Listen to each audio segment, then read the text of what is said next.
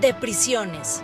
Es un espacio en el que se habla de la necesidad de sacar de la oscuridad a la cárcel, reconociendo su importancia en la dinámica social y su impacto en la construcción de condiciones de seguridad. Hablamos con expertos del fenómeno de la prisión y de propuestas de solución. Estamos seguros de que nunca habías pensado en todo esto. Hola, buenas tardes. Mi nombre es Luis Durán.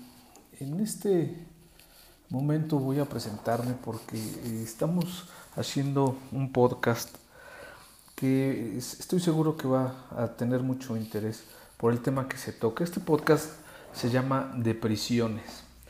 Eh, se llama así definitivamente porque eh, vamos a hablar de las prisiones, vamos a hablar de las cárceles, pero pues también queremos hacer una analogía a la depresión que eh, implica la cárcel.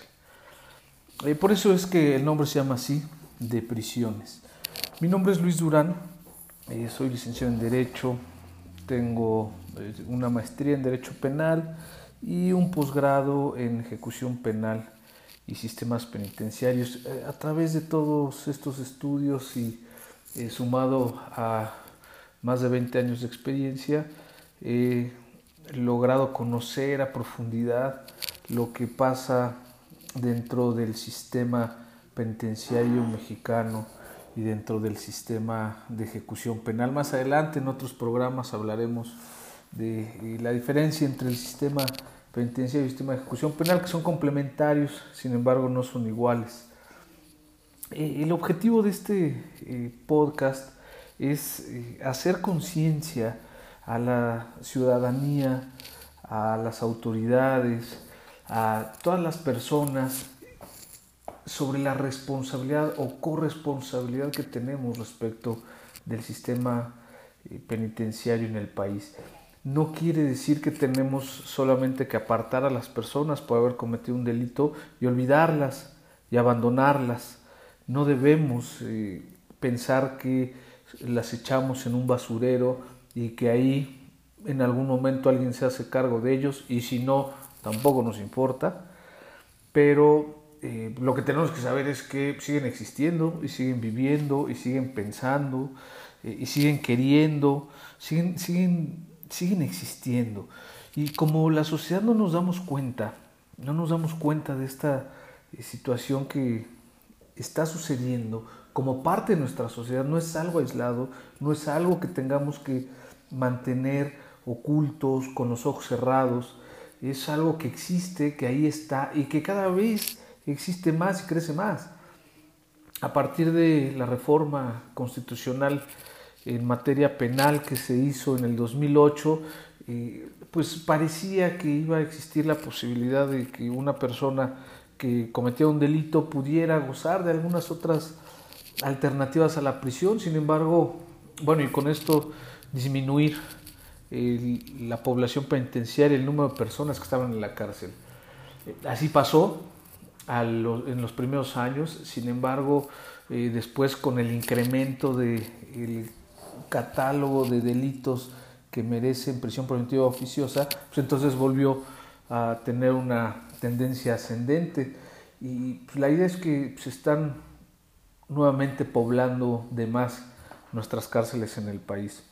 A pesar de algunos esfuerzos positivos, por supuesto, del gobierno federal y de los gobiernos locales, eh, pues la realidad es que estamos viendo que las personas eh, siguen cometiendo delitos y siguen ingresando a las prisiones y lo que no estamos haciendo es que no le estamos dando mejores condiciones mínimas a las personas que están privadas de la libertad.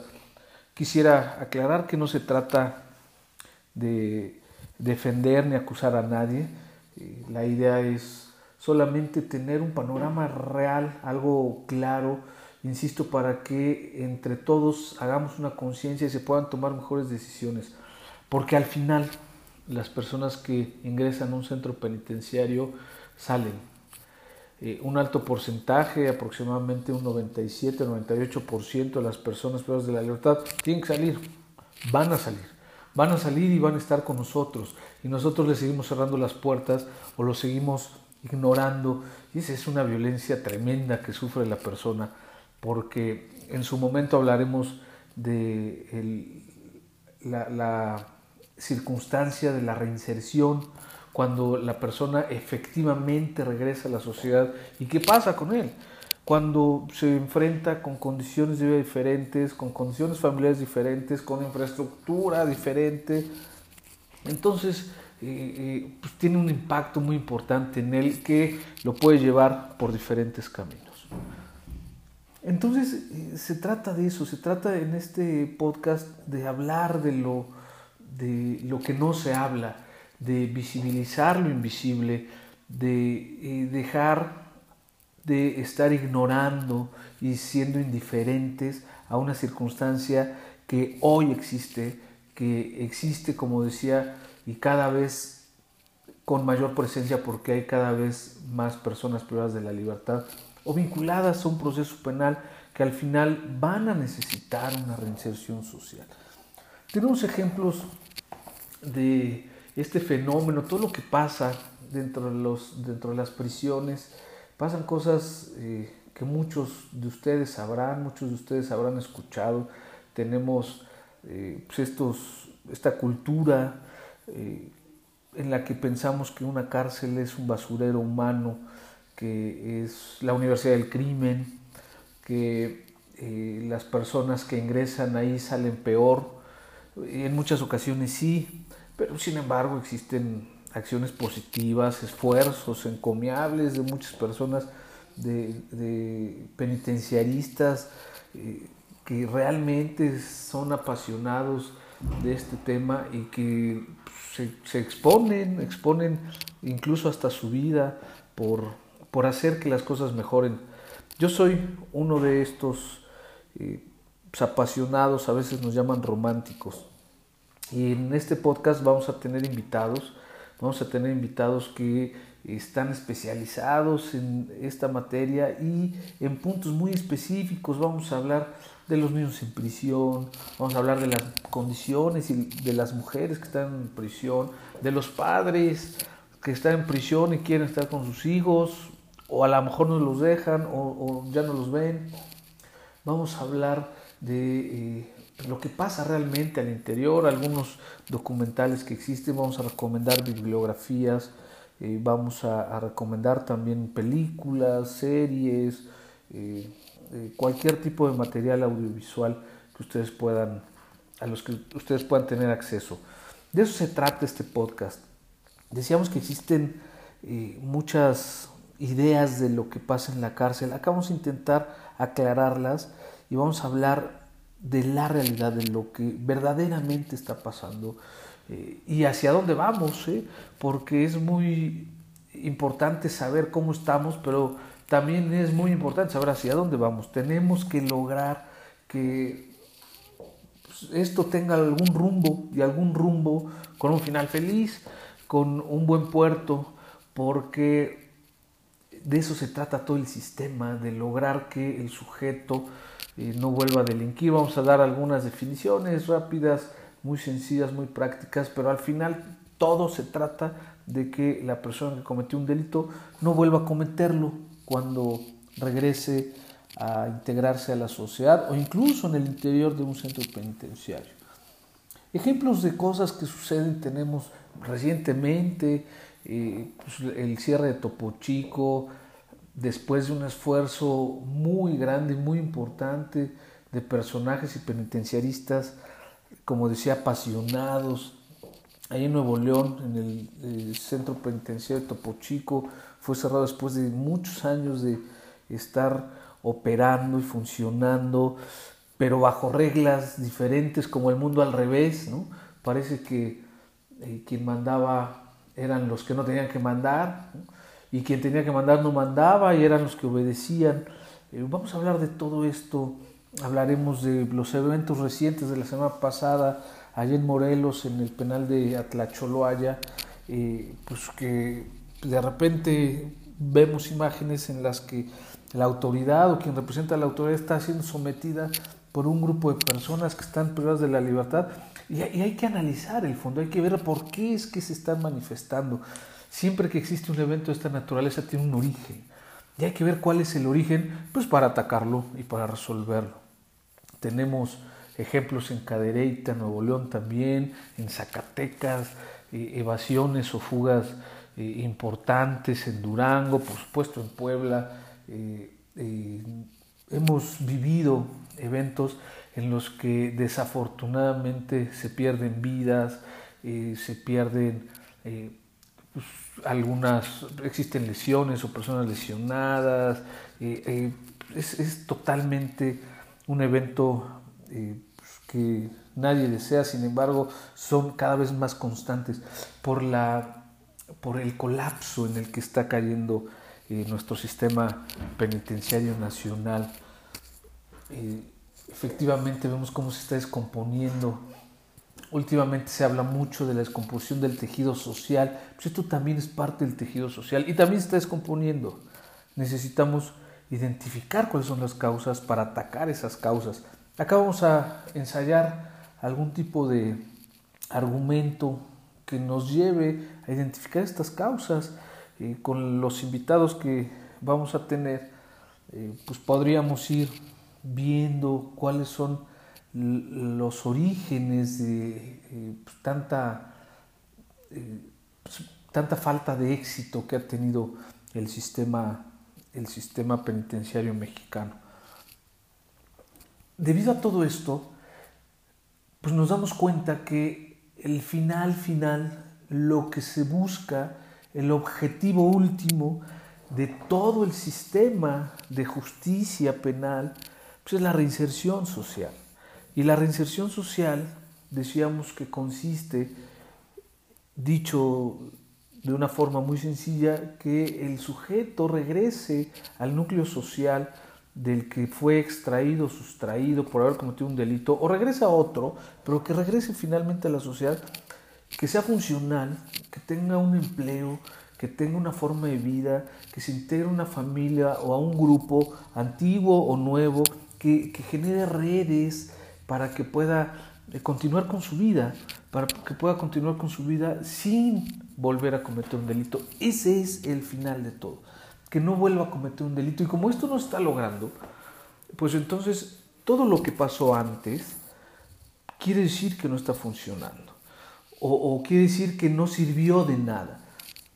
Imagínense ustedes que desde la etapa de la prevención del delito, una persona eh, que no logra reinsertarse a la sociedad después de todo, pues la prevención del delito no funcionó. Cuando un agente de la autoridad, un policía, detiene a alguien en flagrancia y, pues hace todos los protocolos correctamente, supongamos que así se hagan, y lleva a cabo la detención de manera correcta, eh, lo remite con un ministerio público, pasamos a la etapa de la investigación del delito, el ministerio público actúa de manera pronta y eficaz y eficiente y, manda eh, en su investigación, solicita la intervención de algunos peritos que emitan sus dictámenes profesionales, que todo esto suceda bien, para que eh, ejerciten una acción y lleven a la persona con un juez y el juez eh, analice todos los elementos que las autoridades anteriores les han proporcionado y de repente pues dicta una sentencia y esa sentencia sea condenatoria y pues, esa sentencia condenatoria sea una sentencia privativa de libertad, llegue a un centro penitenciario, permanezca en un centro penitenciario el tiempo que el juez dijo que esté. Al final el sujeto va a salir después de los tres meses, o tres años, o cinco años, o diez, o veinticinco, el tiempo que le haya impuesto el juez de prisión privativa de libertad o de pena privativa de libertad, va a salir. Y si este sujeto que sale no regresa a la sociedad con la convicción de no, de no volver a cometer un delito, con el apoyo de su núcleo social, de su entorno, de su comunidad, de su autoridad, de su sistema laboral, si no regresa con este apoyo, es muy probable que vuelva a cometer un delito. Y si eso pasa, todo lo demás fracasó.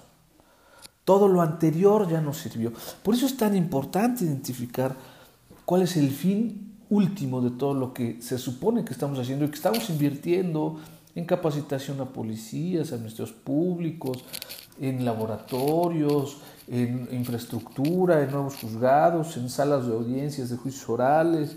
Se está invirtiendo mucho, mucho dinero, mucho esfuerzo, mucho conocimiento, mucho tiempo. Y si no se logra la reinserción social, nada de esto está sirviendo. Vamos a hablar de esto en este podcast. Eh, vamos a tratar de ser eh, muy puntuales muy objetivos, siempre con una visión crítica muy respetuosa. Necesitamos hacer que esto se oiga, necesitamos poner en el centro la reinserción social y para eso también debemos saber qué es la reinserción social y cuál es nuestra participación para que esto se logre. En el sistema de gobierno que tenemos en México, eh, pues existe una administración pública y la administración pública eh, pues ha implementado diferentes acciones para solventar diferentes servicios que debemos que, que, el Estado tiene que cumplir y que tiene que ofrecer a la ciudadanía. Uno de estos servicios es, por ejemplo, el servicio de salud. Hace algunos años se anunció que ya existía una cobertura nacional en los servicios de salud. De, lo, de la misma forma pasa con la educación, existe ya también una declaración de los gobiernos federales que tenemos ya una cobertura nacional en educación. Quiere decir que pues al final, o nos quieren decir que al final hay, un, hay una escuela en alguna comunidad que abarca alguna región y que cubre así eh, un, un espacio territorial y así existe otra en otro lugar y así existe otra en otro lugar y parece que en todo el país tenemos esa cobertura en el sistema educativo mexicano. Lo mismo pasa o se dice con la eh, salud, el sistema de salud del Estado. Tenemos una clínica, un hospital, cada vez hay mayor eh, alcance y acceso al sistema de salud para todas las personas que habitamos en México. Sin embargo, el sistema penitenciario también es un sistema, es un sistema como estos. Y no tenemos cobertura nacional, al contrario, estamos cada vez eh, más necesitados de espacios, de, y, más que de espacios, de, tener condiciones mínimas en los lugares en los que se está privando de la libertad a las personas. Eh, como son los centros de reclusión, los centros penitenciarios.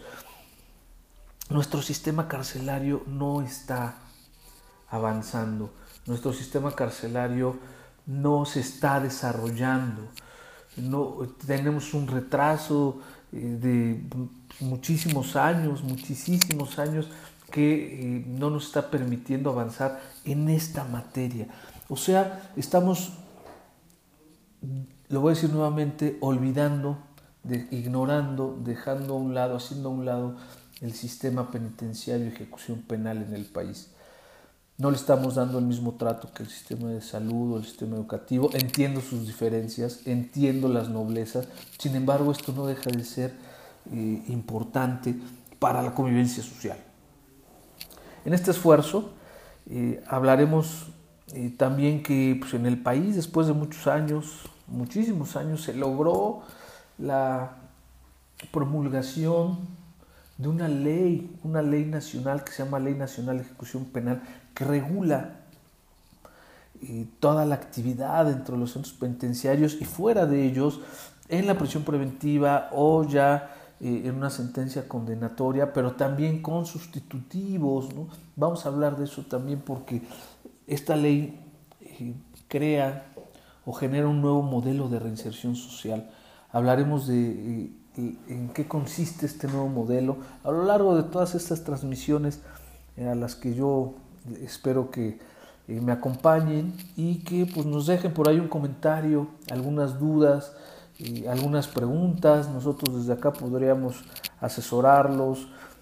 si alguien tiene la necesidad, se puede comunicar con nosotros a través de este medio y con mucho gusto nosotros vamos a responder todas sus preguntas. Necesitamos eh, ser conscientes de que todo esto tiene que ser tratado y pasado por una perspectiva de derechos humanos. Eh, hay personas que eh, son mínimamente atendidas por la administración pública, por la sociedad, pero al final se les atiende. De las que yo estoy hablando, se les atiende todavía menos, mucho menos. Y estoy hablando de, las, de los que están recluidos en un centro penitenciario, pero también estoy hablando del personal penitenciario. El personal penitenciario es generalmente olvidado en, en cuestiones de capacitación, en cuestiones de seguridad social, en cuestiones de, de los riesgos que están a los que se están enfrentando todos los días en su trabajo, por supuesto en la cuestión salarial, y todo esto representan derechos humanos y no estamos atendiendo el sistema bajo esta perspectiva de derechos humanos. Debemos hablar también de los derechos humanos de los visitantes. Y la ley nacional considera ya la posibilidad y obligación de la autoridad penitenciaria para recibir a organismos de la sociedad civil para hacer más transparente lo que pasa dentro de un centro penitenciario dejar de que sea la parte oscura, la parte que no se ve. Entonces, eh, esto también representa ya un derecho de todas las personas que quisieran tener un acceso, por supuesto con sus condiciones que establece la misma ley, con sus eh, restricciones, pero al final tiene que eh, verse como un derecho. Y también vamos a hablar de los derechos humanos de las familias de las personas que están privadas de la libertad. No saben la tragedia que representa para muchos de ellos eh, estar viviendo con la condición de que uno de sus familiares está en un centro de reclusión, está y estará, y estará quién sabe por cuánto tiempo.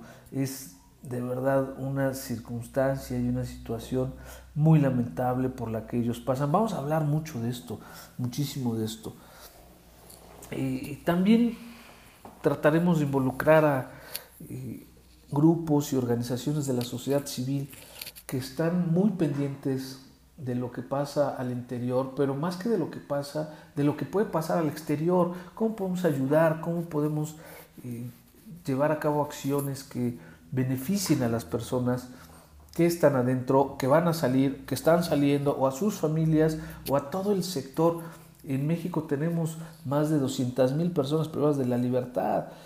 Y si eso lo juntamos con sus familias, amigos y, y un contexto de relaciones personales, ya estamos hablando de un sector social. Necesitamos atender esto como un sector social. De eso se va a tratar este podcast. Esto es eh, un primer ejercicio, voy a estar subiendo más eh, cada, cada tiempo en el que se pueda, seguramente será cada semana, cuando menos. Yo les invito a que pues, nos sigan, nos manden sus, sus comentarios, sus dudas, insisto, nosotros podemos orientar y asesorar a cualquier persona. Siempre hay alguien eh, que conocemos, que conoce a alguien que está en una situación de esta naturaleza. Eh, yo por este momento, o en este momento me despido por esta ocasión, pero eh, de verdad esto se trata de hacer un esfuerzo entre todos y hacer que eh, en este sector México sea mejor. Vamos a hacer que nuestro país empiece a moverse, en esta parte del sistema penitenciario de ejecución penal, porque es algo muy importante y estoy seguro que es algo que también nos está jalando y nos está permitiendo salir en otras diversas áreas de la vida pública y de la vida social. Vamos a hacer conciencia, vamos a hacer que esto cambie y eh, yo confío en que con la suma de más personas eh, logremos este gran objetivo. Muchas gracias.